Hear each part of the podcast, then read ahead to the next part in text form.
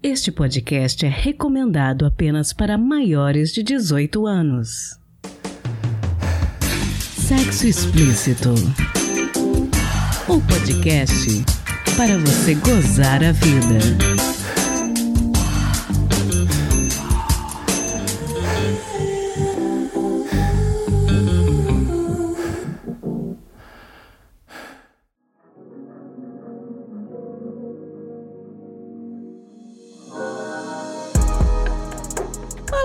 Namoradinhas, tudo bem com vocês? Aqui quem fala é Priscila Armani e este é o Sexo Explícito, podcast que acredita que a vivência de um ser humano não é definida pela genitália com a qual se nasce. No episódio de hoje nós vamos falar de feminismo radical transexcludente. Eu conversei com a pesquisadora Beatriz Bagagli, do site Transfeminismo, sobre por que esse tipo de feminismo afasta mulheres umas das outras, promove o ódio dentro de redes sociais e grupos de mensagens instantâneas. Também vamos falar brevemente da escritora J.K. Rowling e por que ela não pode ser considerada uma coitada desinformada sobre as questões LGBTQIA. Eu já quero deixar bem claro que este podcast aqui é um podcast que apoia pessoas trans e acredita que não dá para falar de direitos das mulheres se a gente não incluir todas as mulheres nessa conversa. Se você está chegando aqui agora e não me conhece, saiba que eu acredito num mundo em que todo mundo seja respeitado e tenha direitos humanos. Se não for para ser assim, a gente vai continuar vivendo em meio a essa barbárie que nós estamos vivendo já há mais de 500 anos. Sinceramente, no que depender de mim, eu farei sempre que estiver ao meu alcance para esse cenário mudar, mesmo que seja uma coisa pequenininha, o que eu puder fazer, eu vou fazer. Então, bora pro episódio.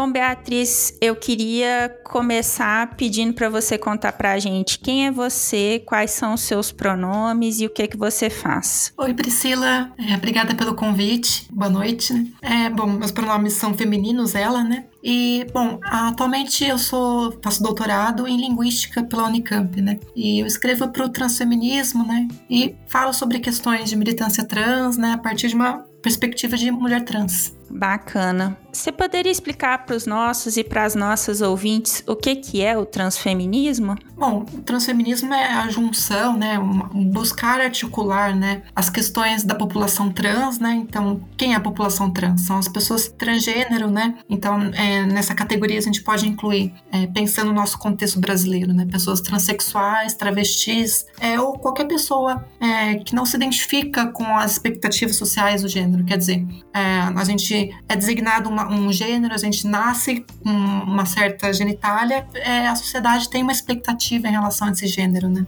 E as pessoas transgênero, é, existem diversas formas pelas quais as pessoas podem é, não se identificarem com essas expectativas sociais. Né? Que no Brasil a gente tem principalmente as pessoas é, transexuais e travestis, né? transfeminismo ele justamente buscar articular o discurso e o movimento por reivindicações de direitos, né, e as, as discussões teóricas e a, a, prática feminista de reivindicações de direitos, né, do movimento feminista com o movimento transgênero, né, então compreendendo de que existem é, muitos pontos em comum, né, da, da, nossa vivência enquanto pessoa trans, né, com a vivência das mulheres, né. O transfeminismo, é, a gente pretende, né, comentar em relação ao feminismo radical, né, é justamente procurar articular é, as questões feministas e é, ver os pontos de convergência entre o movimento feminista e o movimento de reivindicações de direitos das pessoas trans, né. Então, basicamente, assim, uma forma de introduzir, eu acho que eu diria isso, né. E como que a gente pode dizer que o transfeminismo entrou na sua vida? Olha, talvez no começo da minha transição, né? Isso foi lá para 2011, 2012, né? Em que comecei a minha transição com cerca de 18, 19 anos e uma experiência bastante relativamente comum entre as pessoas trans de se sentirem sozinhas, né? Principalmente pessoas que talvez morem é, no interior, em cidades menores, né? É, eu sou de Botucatu, né? Eu vim para estudar é, letras em Campinas, né? Então, então eu nunca tinha conhecido outra pessoa trans pessoalmente, né? Mas eu sabia que eu queria fazer minha transição de gênero, né? Então eu acho que uma experiência muito comum entre as pessoas trans é procurar outras pessoas trans, né? Então ter esse senso de construção de comunidade é, no meio virtual, na, nas redes sociais sociais, né? Então tem uma comunidade virtual bastante forte, né? Justamente para talvez balancear essa sensação, eh, pelo menos inicial, de isolamento. Acho que é relativamente comum entre pessoas LGBT e talvez até mais comum entre as próprias pessoas trans, né? De, nem sempre nas suas infâncias e adolescências conviverem com outra pessoa trans. Então é, as pessoas trans têm bastante essa sensação de isolamento, né? Então eu acho que justamente por essa busca é, de conhecer outras pessoas trans que talvez tenha conhecido de certa forma o transfeminismo ou meio que de certa forma proposto, né? Junto com a Hayley, né? Então procurei grupos é, de discussões de gênero, de pessoas trans e também feministas, né? Conheci a Hayley Kass, né? Que é é, hoje em dia também é a, a, minha amiga, né? Então ela me convidou para a gente fazer uma página no Facebook, né? E também administrar o blog, né? Transfeminismo.com, né? É, daí já faz uns 10 anos e é isso é história, né? Bom, eu penso que infelizmente nem todos os feminismos contemplam as pessoas trans. Então, eu queria que você explicasse, por favor, para os nossos ouvintes, o que, que é o feminismo radical. Acho que aqui então, já entra duas questões, né? Um feminismo que não contempla pessoas trans, ou é um feminismo que exclui pessoas trans, ou um feminismo que explicitamente diz não representar pessoas trans, né? E o feminismo radical, né? E talvez mais especificamente, então, o feminismo radical trans excludente, né? Então a gente já poderia talvez fazer uma, uma diferenciação. Ah, poderia, pelo menos em tese, né, existir uma corrente feminista radical que não seria trans é, excludente, né? Pelo menos em tese, né? É, mas então, é, perceba que pelo menos é, dos sentidos que eu acompanho, pelos movimentos que eu, que eu acompanho, é bastante comum os discursos ou movimentos do feminismo que rejeitam a incorporação das questões trans serem associados ao feminismo radical, né? Então, muitas vezes, às vezes, eles estão bastante sobrepostos, né? O feminismo radical e o feminismo trans excludente, né? Inclusive, em inglês tem a sigla TERF, né? Que é Trans Exclusionary Radical Feminist, né? Que, inclusive, isso vai ter uma, uma certa polêmica em relação a isso, né? Essas feministas radicais que não querem incluir as pessoas trans, elas veem a própria sigla TERF, elas interpretam isso como seria uma, uma sigla, uma palavra pejorativa, né? E é bastante curioso que isso aconteça, né? Porque a sigla TERF, ela basicamente ela simplesmente descreve, né, que é um feminismo radical trans excludente, né? Por que que isso foi interpretado como um xingamento por elas mesmas, né? Porque justamente é no contexto de acirramento de ânimos muito fortes então, quer dizer, é, muitas vezes as, as, pessoas trans estão bastante indignadas com a, as transfobias das radifens, né? Então, tem também essa, esse, esse, termo, né, usado para falar das feministas radicais, né? Então, é bastante comum que isso tá, esse termo, em contextos de bastante atrito, né? E que os ânimos ficam bastante aflorados, né? Então, por isso que elas acabaram interpretando TEF como um termo de insulto, né? De, de apontar algo ruim do outro, né? E eu vejo também nas redes, né, que a, esse movimento de, de excluir pessoas trans do feminismo também está relacionado com elas reivindicam ser críticas de gênero, né, em inglês gender critical, né? Elas se identificam mais através dessa categoria, né, de crítica de gênero, né, do que propriamente trans excludente, né? Porque se elas querem justamente excluir as pessoas trans, é, você ser nomeada de trans excludente, de certa forma, a gente vai estar tá definindo o movimento delas através das pessoas trans, né? E eu acho que isso também gera um certo constrangimento entre o próprio discurso, né?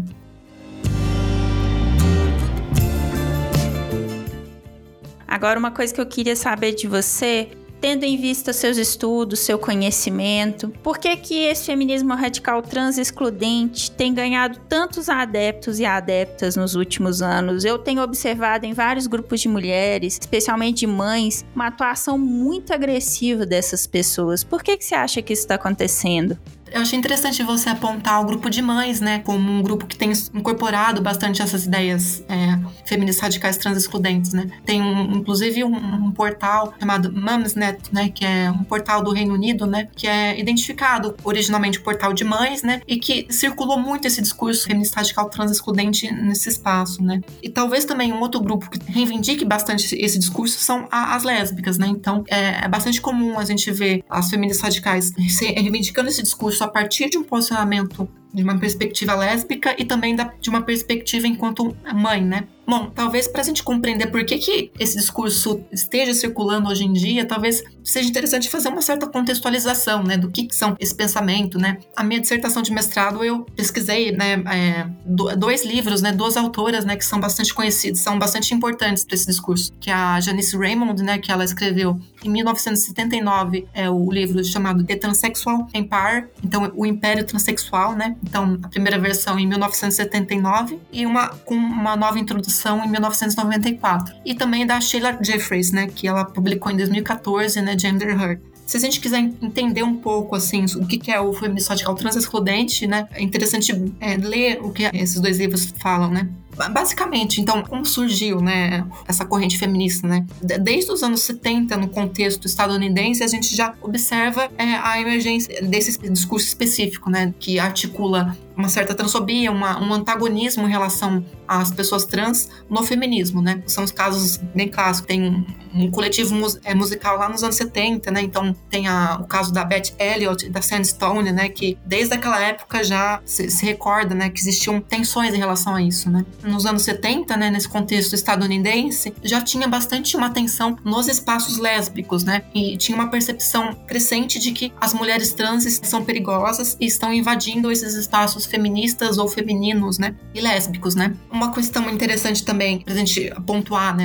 É, por que, que elas então compreendem, né? Julgam é, excluir as, as, mulheres trans, né? Talvez é bastante importante pontuar noções que elas mobilizam no discurso delas. Eu acho que é bastante comum a gente observar elas falarem bastante sobre a noção de socialização é, e estereótipos de gênero, né? Então, basicamente tem a ideia de que ah, as mulheres trans são homens, né? Em função da biologia, né? Se você tem um corpo que tem pênis ou nasceu com pênis, né? Você vai ser homem. Qual seria a justificativa para isso, né? Porque a sociedade criou uma expectativa é, sobre você para ser homem, então te criou para ser homem né? Isso é um pouco essa noção de socialização, né? De criar para ser homem ou ser mulher, né? E isso se dá através da, da identificação social das genitálias, né? Então, no, no discurso feminista radical, tem sempre essa, essa ligação entre a, biologia e o social. Eles são bastante uma ideia de sexo biológico, e a partir desse sexo biológico existe uma, uma construção social do gênero em cima dessa biologia, né? Então, elas não vão entender a, a legitimidade das identidades trans. E a gente sabe que isso é um discurso que, que, circula muito no senso comum, né? Quer dizer, essa ideia de que, ah, as pessoas trans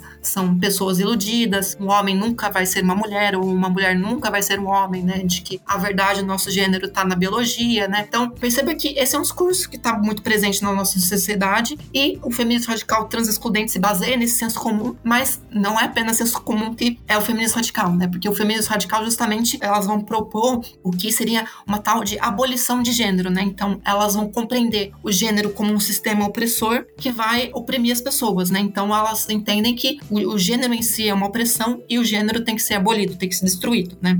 É, pelo menos em tese, a gente poderia observar que existe uma confluência né, entre a militância, que seria essa militância radical de abolir o que seriam normas de gênero, né, é, de você questionar radicalmente o que seriam as violências de gênero e o, próprio movimento LGBT, o movimento de pessoas trans, né? É interesse das pessoas trans também questionarem as normas opressivas de gênero, né? As normas opressivas de gênero também impactam negativamente as nossas vidas, né? Então, em tese, existiria uma articulação, mas apenas na uma coisa muito por cima, né? Porque as radfens, né, elas vão é, fazer uma uma suposição de que a própria existência de pessoas trans depende do gênero, né? Quer dizer, se as pessoas trans estão demandando uma identidade de gênero, se as pessoas trans estão demandando ah, alterações corporais, serem reconhecidas enquanto mulheres, no caso de mulheres trans, no caso de homens trans serem reconhecidos como homens, né? Elas interpretam o fato de que a gente está dependendo do, da própria criação de gênero, da própria que são os estereótipos de gênero, né? Então tem um pouco essa compreensão de que é, as pessoas trans dependem do gênero, se gênero é opressão, logo as pessoas trans são inimigas do feminismo, né? Então elas fazem meio que esse silogismo, essa conclusão, né? É claro que justamente é, durante todo todos esses anos que eu pesquiso feminismo e feminismo radical, eu tenho tentado, assim, de uma forma até obsessiva, mostrar como esse, esse pensamento, esse silogismo, ele tá profundamente equivocado, né? De pensar que no mundo ideal não existiriam pessoas trans, né? Sendo que justamente o contrário, né? Se a gente luta por um mundo sem opressão, as pessoas vão poder ser trans, né? Então é justamente o contrário, né? Elas pressupõem que no mundo ideal as pessoas vão deixar de ser trans, né? E o movimento trans, as pessoas trans a partir da nossa vivência, a gente fala, não, é justamente o contrário. Mundo sem opressão de gênero, as pessoas vão conseguir ser, ser pessoas trans e nós, enquanto pessoas trans, vamos conseguir expressar o nosso gênero sem constrangimento e sem violência, né? É, eu acho que tanto o transfeminismo quanto o feminismo radical tem um horizonte utópico político, né? Acho que todos os discursos políticos têm um, um horizonte do que é um, um, ideal de luta, né? Mas parece que existe um sinal trocado, né? Entre o radifem e o transfeminismo, né? É interessante como elas distorcem, né, essa ideia para poder passar como se ser trans excludente fosse algo que faz parte de ser crítico de gênero. Nossa, eu tô impressionada com o malabarismo de ideia que as pessoas fazem. Sim, sim. Dentro desses debates, muitas vezes quando se fala desse feminismo radical transexcludente, acaba que a figura da escritora britânica J.K. Rowling, que é autora da série de livros Harry Potter, aparece. Você se importaria de contar para as pessoas que às vezes não estão a par como que foi que isso aconteceu, como foi que começou isso? Olha, bom, a J.K. Rowling, né, que é a autora da, da franquia do Harry Potter, né, é um ícone cultural do Reino Unido, né? Eu acho que antes da gente falar que sim, ela é uma grande propagadora do discurso Radfem, TERF, né? É, a gente tem que lembrar que ela é uma, uma milionária e ela tem uma plataforma, né, de que que ela disser vai ganhar uma repercussão muito grande, né? Então, eu acho que isso diz um pouco também sobre o ambiente cultural do Reino Unido, assim, né? Que é, muitas pessoas do Reino Unido falam que lá é bastante presente essa visão da, das radifens em relação às pessoas trans, né? Então, existe uma dificuldade, por exemplo, lá no, no Reino Unido, sobre a discussão sobre a reforma da lei sobre identidade de gênero para facilitar a retificação de documentos para as pessoas trans no Reino Unido. Isso teve é, uma, uma dificuldade muito grande, porque justamente que o, o feminismo radical transexcludente procura fazer é tentar vender vender essa ideia de que as pautas das, das pessoas trans são completamente antagônicas e inimigas das mulheres. Então, são, elas sempre vão é, tentar retratar como se fossem pautas é, não apenas diferentes, mas contrárias, né? Então tem um pouco essa ideia, por exemplo, se uma pessoa, uma mulher trans, consegue o direito é, de retificar os seus documentos, então tem sempre essa ideia de um perigo subjacente aos direitos trans. Ah, então será que homens vão se aproveitar disso? Por exemplo, um, um homem cisgênero é, mentir que ele é uma mulher trans para entrar nos espaços femininos e fazer algo ruim, né? Então tem sempre essa aura, essa coisa nebulosa de um perigo trans, né? Então ela sempre constrói essa, os direitos trans como perigosos para as mulheres, né? Tanto como essa ideia de mulheres trans como invasoras, né? Invasoras dos banheiros, dos espaços que deveriam ser exclusivos para as mulheres, né? Mas também tem uma ideia de um perigo interno, né? Tem um pouco essa ideia de que, por exemplo, se a gente facilita o acesso aos cuidados afirmativos, né? Por exemplo, se a gente facilita o acesso às alterações corporais, então a, as próprias pessoas vão buscar esses cuidados, só que vão se arrepender. Então tem também é bastante comum as narrativas de destransição serem infladas, né? E falarem de que existe um perigo muito grande em relação às alterações corporais, né? E isso justamente é uma questão que está presente no discurso da J.K. Rowling, né? É, inclusive, ela, num texto que ela, que ela escreve, né? Ela projeta bastante a, as experiências dela. E isso, isso é bastante comum, né? Então tem um pouco essa ideia de que as pessoas que, por exemplo, têm de 30, 40 anos ou mais, né? Elas veem a aceitação social das pessoas trans como algo ruim ou como algo que pode ser perigoso, né? Então elas falam assim, ah, olha só, né? Hoje em dia tá tendo cada vez mais jovens se identificando como trans, então hoje em dia é, existe uma diminuição do estigma transfóbico. Então, com a diminuição desse estigma, mais jovens, cada vez as pessoas trans estão conseguindo transicionar de forma mais jovens, cada vez mais cedo as pessoas conseguem é, articular as suas identidades trans sem terem que sofrer tanto, né? Só que é, algumas pessoas cisgêneras, elas projetam as suas próprias inseguranças sobre a, as identidades trans, né? Então, ela, a J.K. Rowling, ela fala, por exemplo, de que se ela fosse criança hoje em dia, talvez ela teria começado uma transição e se arrependido de depois, né? Mas percebe que isso é uma projeção muito hipotética, né? Percebe como uma projeção, né? Se ela fosse jovem hoje, ela talvez começaria uma transição e faria uma alteração corporal e talvez se arrependeria. Será que isso seria verdade? Ou será que não, né? Hum, por que, ela não poderia se arrepender hoje, né? Então, essa projeção, eu sinto que é uma projeção das próprias inseguranças delas mesmas sobre as próprias pessoas trans, né? Então, eu vejo isso bastante presente, né?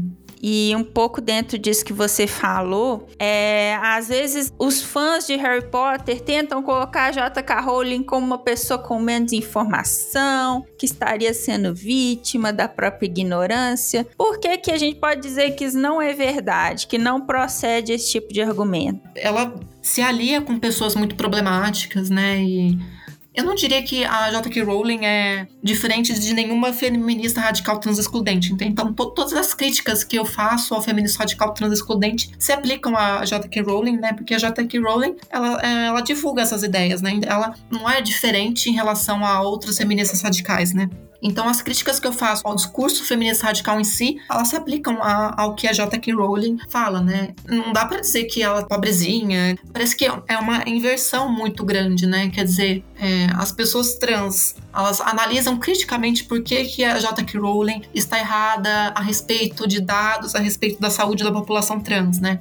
Porque, por exemplo, o que está pegando bastante hoje em dia são as questões relacionadas ao, aos jovens trans, né? Então, por exemplo, tem a questão do falso diagnóstico, de disforia de gênero, de início rápido, né? Que foi feito a partir de uma ciência ruim, né? Então, quer dizer, se a J.K. Rowling ela divulga ciência ruim e as pessoas trans têm argumentos para mostrar que aquela ciência é ruim, né? Não dá para é, falar que o movimento trans que está querendo é uma forma de cancelar a J.K. Rowling. Não, a gente está criticando e os efeitos prejudiciais que esse discurso tem para a população trans de forma prática, né? Quer dizer, a, a J.K. Rowling, toda a, a plataforma que ela tem para divulgar é, essa imagem de mulheres trans como predadoras sexuais, né? O que, que isso vai impactar na prática, né? justamente das mulheres trans mais vulneráveis, né? Então, eu acho que eu, eu critico a, J.K. Rowling como eu critico outras feministas radicais trans excludentes, né? E eu critico é, os efeitos que esses discursos podem ter da, da vida concreta das pessoas trans mais vulneráveis, né? Acho que é um pouco por aí, né? É, eu acho muito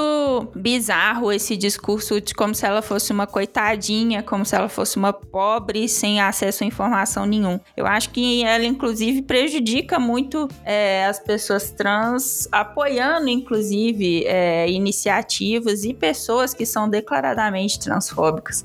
É muito complicado. Eu imagino que Harry Potter faça parte da infância e adolescência de muitas pessoas, mas aí é aquilo, né? Você sabe que quando você está consumindo alguma coisa desse universo, você está dando dinheiro para uma pessoa que está financiando esse tipo de coisa, né? Não tem muito como se desvencilhar disso. Bom, e caso algum dos nossos ouvintes esteja ouvindo esse bate-papo pensando, eu não sei muita coisa sobre transfeminismo, eu queria saber mais sobre esse assunto, quais fontes de informação você recomendaria? Bom, é, podem, é, eu tenho um blog, né, transfeminismo.com, né, e acho que lá tem, desde 2011, né, já tem textos, né, então eu acho que já tem um arquivo bem legal de textos transfeministas, né, no transfeminismo.com, né, e quem quiser também saber das minhas escritas, né, artigos acadêmicos, né, que eu também escrevo, né, tenha o meu perfil no academia.edu, né, então Beatriz Bagali, né, e também podem procurar no meu perfil do academia.edu, que também que vão encontrar bastante material por lá. Bom, e aí, já que a gente está falando um pouquinho disso, deixa os seus contatos para quem quiser continuar esse bate-papo nas redes sociais. Sim, então, é, eu tenho as redes sociais, estou ativa no Instagram, no Facebook, né? E Beatriz Pagliarini Bagagli, é isso. E lembrando para os ouvintes que eu vou deixar na descrição do nosso episódio lá no site sexoexplicitopodcast.com.br as redes da Beatriz, tudo direitinho, essas informações que ela passou para vocês consultarem. Eu queria te agradecer muito, Beatriz, por ter tirado esse tempinho para conversar com a gente sobre esse assunto e ter explicado um pouquinho para a gente é, sobre essas questões que eu acho que precisam ser esclarecidas porque no corre-corre do dia a dia de redes sociais, essas informações às vezes se perdem, as pessoas atropelam umas às outras, então tem às vezes pouco espaço para debate ou para esclarecimento. Então quero te agradecer muito por você ter tirado esse tempinho para conversar com a gente. Estamos aí, eu acho super importante sempre falar sobre esse assunto e eu acho é, bastante necessário porque, como você disse, é, é um discurso que tem circulado bastante ainda, né? Então eu acho que existe um pouco um certo dilema, né, de como que a gente vai abordar, né, muitas vezes discursos que são preconceituosos, né? Será que tem um pouco um, um certo dilema de eu vou estar dando palco para discursos preconceituosos, mas eu acredito que também a gente fingir que eles não existam também não é uma, uma alternativa, né? Eu acredito na em a gente desmistificar, de a gente argumentar, da gente propor um, um espaço de escuta, de escuta do outro, né? Eu acho que de desmistificar muitos mitos que ainda cercam essa questão, né? Eu acho que é, e apostar na, na, racionalidade das pessoas, por incrível que pareça, né? Eu acredito nisso. E eu acho que é o jeito, né, que a gente encontra, né, para desmistificar muitos mitos que ainda cercam a questão trans, né? Com certeza.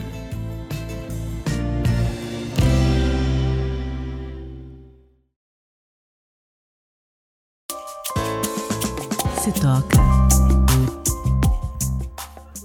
Depois desse bate-papo esclarecedor, eu preciso deixar com vocês algumas dicas que eu acredito que vão agregar aos conceitos e conhecimentos que Beatriz compartilhou com a gente hoje. A primeira dica, na verdade, são duas: dois vídeos do canal ContraPoints, da Natalie Wynn. O primeiro vídeo se chama JK Rowling e nele a Natalie faz uma análise bem detalhada e crítica dos tweets e das atitudes transfóbicas da escritora de Harry Potter. Esse vídeo, apesar de muito bom, só tem legendas em inglês e em espanhol. Talvez porque ele é um pouquinho longo, né? Mas o segundo vídeo do ContraPoints que eu não posso deixar de recomendar de jeito nenhum se chama Crítica ao Gênero e também é muito bom.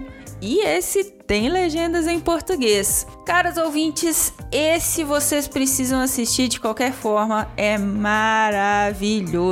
No Crítica ao Gênero, a Natalie desarma todos os argumentos usados por muitas feministas radicais que dizem que pessoas trans não existem. E é bem bacana de ver que ela faz isso de uma maneira muito inteligente, com argumentos e pontos bastante claros e simples. Não deixem de assinar e assistir o canal ContraPoints no YouTube. A Nathalie faz um trabalho muito legal e esses vídeos são bem, bem legais. Bom, a segunda dica, de certa forma, é para compensar o fato de que o vídeo da Natalie sobre a J.K. Rowling é em inglês. É um vídeo também no YouTube da Lorelai Fox, chamado J.K. Rowling Preconceito e Decepção. Nesse vídeo, a Lorelai faz um pequeno resumo das tretas da JK, mas com bem menos análise, porque esse é um vídeo bem curtinho. Mas é um vídeo em português, né? Então, se você realmente não sabe o que rolou, não entendeu direito, pode ser uma fonte boa de informação, beleza?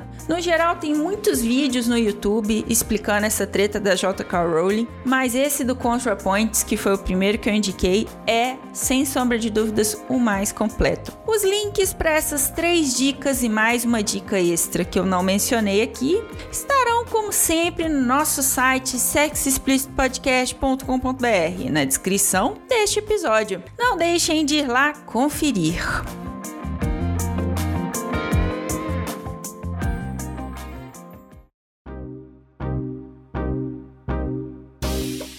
Este foi mais um episódio do podcast Sexo Explícito. Foi bom para você? Lembrando que todas as informações sobre esse e os demais episódios estão em sexoexplicitopodcast.com.br. Nosso site é o melhor lugar para você ouvir o nosso podcast. Pedimos a você que, se possível, não ouça o sexo explícito pelo aplicativo Verdinho, dê preferência por nos ouvir pela Orelo, onde cada play vale dinheiro. Este programa foi editado pela Voz Ativa Produções, produtora de audiovisual independente de protagonismo preto, feminino e LGBTQIA+. Conheça mais no Instagram, arroba Voz Ativa Prod. Quer ser meu contribuinte? Você tem duas opções: pelo nosso Apoia-se em apoia.se barra Sexo Explícito Podcast e pelo Pix do podcast, que é também o nosso e-mail de contato, sexoexplicitopodcast.gmail.com. Este episódio não seria possível sem os meus contribuintes do mês de junho: André Santos, Beatriz Fuji, Drica Banelas, Edgar Egawa, Leonardo Barbosa, Magno Leno e Rogério Oliveira. Obrigado demais por apoiarem Mulheres Podcasters. Estamos no Instagram no arroba Sexo Explícito Podcast e além da Aurelo, você também pode me ouvir em qualquer agregador de podcast de sua preferência, além do Deezer, iTunes, Google Podcast e também no YouTube. E aí, o que você está esperando? Bora gozar a vida? Beijo! Thank you.